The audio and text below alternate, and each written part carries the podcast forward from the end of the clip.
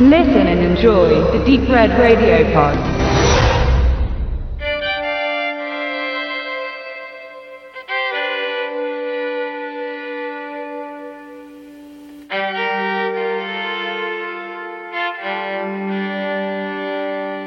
Outside the Box ist nicht nur der neue Film von Philipp Koch, sondern ist auch ein Sprichwort in dem Neudeutsch-Englischen für außerhalb der gewohnten Bahnen zu denken. Und genauso das sollen vier Consultants tun, einer aufstrebenden Beraterfirma, die so ein bisschen rausgerissen aus ihrem Berufsalltag vor eine ganz besondere Aufgabe gestellt werden, nämlich einer Bewertung in einer überstrapazierten Situation. Diese soll eine Simulation sein, unter strenger Videoüberwachung ihrer Vorgesetzten, nämlich als Teil eines Überlebenstraining, bei dem sie gekidnappt werden sollen von zwei engagierten Schauspielern, die der Gruppe besondere Fähigkeiten entlocken soll.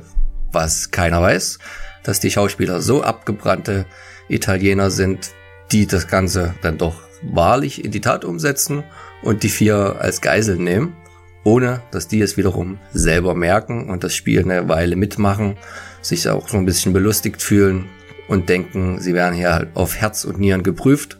Die ersten, die es halt so merken, dass da was schief läuft, dass die Entführung ein bisschen echter ist, als sie eigentlich sein sollte, sind die Beobachter, denn nicht nur die Firmenchefs nehmen teil, sondern auch die geladene Presse und nur langsam schwant, was da eigentlich gerade so im deutschen Genre Busch ist. Denn Outside the Box ist ein deutscher Genrefilm, ist ein kleines Nischenprodukt, der wahrscheinlich auch nur entstehen konnte, weil er so ein bisschen konzipiert mit Hinblick auf das ZDF äh, kleines Fernsehspiel gemacht wurde. Ein paar von unseren Kollegen, wir waren bei der Pressevorführung, haben gemeint, genau so sah der Film aus, was negativ gedacht, gesagt war, weil deutsches Fernsehen sieht man ihm an. Ich denke, deutsches Fernsehen muss an sich jetzt nicht ganz schlecht sein und im Falle von Outside the Box hat uns das eigentlich sehr an Zeit der Kannibalen erinnert. Und warum? Das verrät euch jetzt der Benedikt. Also zu dem Thema, dass der Film wie ein äh, TV-Film aussehen würde, da muss man hier dazu sagen, dass es ja auch mittlerweile, wie du eben schon sagst, dass viele TV-Filme gibt, die eine sehr hohe optische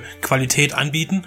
Natürlich ist der Film fürs Kino konzipiert, er ist auch in Kinoformat gedreht, wie die, wie häufig die Filme des kleinen Fernsehspiels, die auch ins Kino kommen, ist ja nicht selten. Ich erinnere mich jetzt auch gerade wieder an Der letzte Angestellte, und da sieht man auch schon einen Horrorfilm, dass man hier gerne auch die Genres austestet oder austesten lässt von mehr oder minder begabten Regisseuren, in diesem Fall aber von Philipp Koch, einem dem man durchaus Talent zuspricht, denn Outside the Box finde ich, und da waren wir in, im Team auch, denke ich, einer Meinung, herausragend gut unter den deutschen Filmen, die so ins Kino kommen bei uns.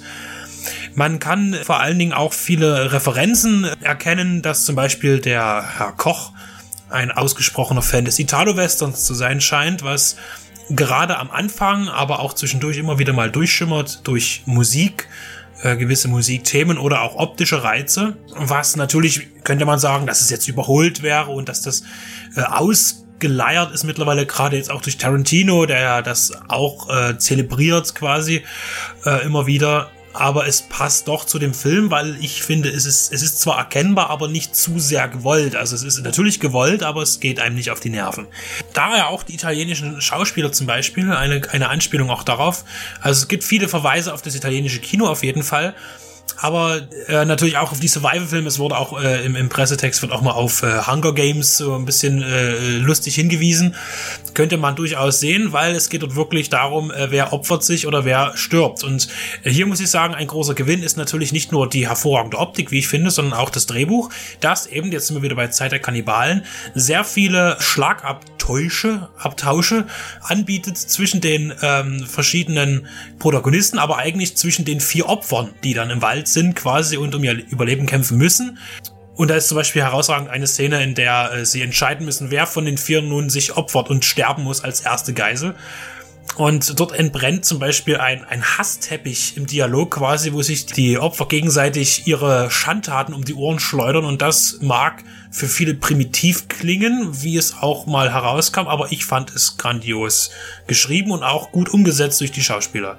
Was erwartet also ein? Es gibt wirklich ganz tolle Anspielungen, nicht nur auf, den Italo-Western, das macht Spaß, um mal was rauszufinden. Es gibt zum Beispiel auch, wenn man es sehen will, eine kleine Rambo-Reminiszenz, aber da kann, denke ich, jeder selber was rausfinden oder sieht es auch nicht. Das ist dann dem Zuschauer überlassen.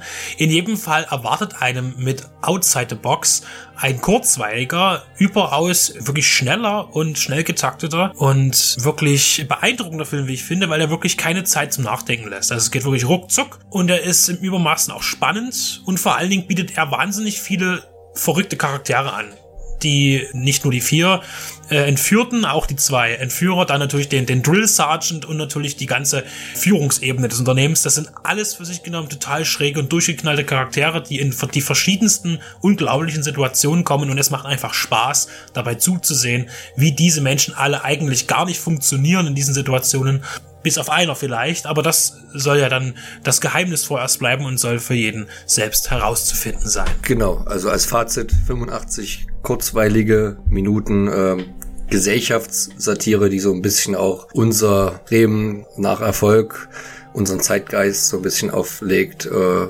und auch irgendwo anprangert, dass alles sich nur um den Zaster und Zeitmaximierung, Gewinnmaximierung dreht und menschliche Werte gerne mal hinten runterfallen. Outside the Box von Philipp Koch.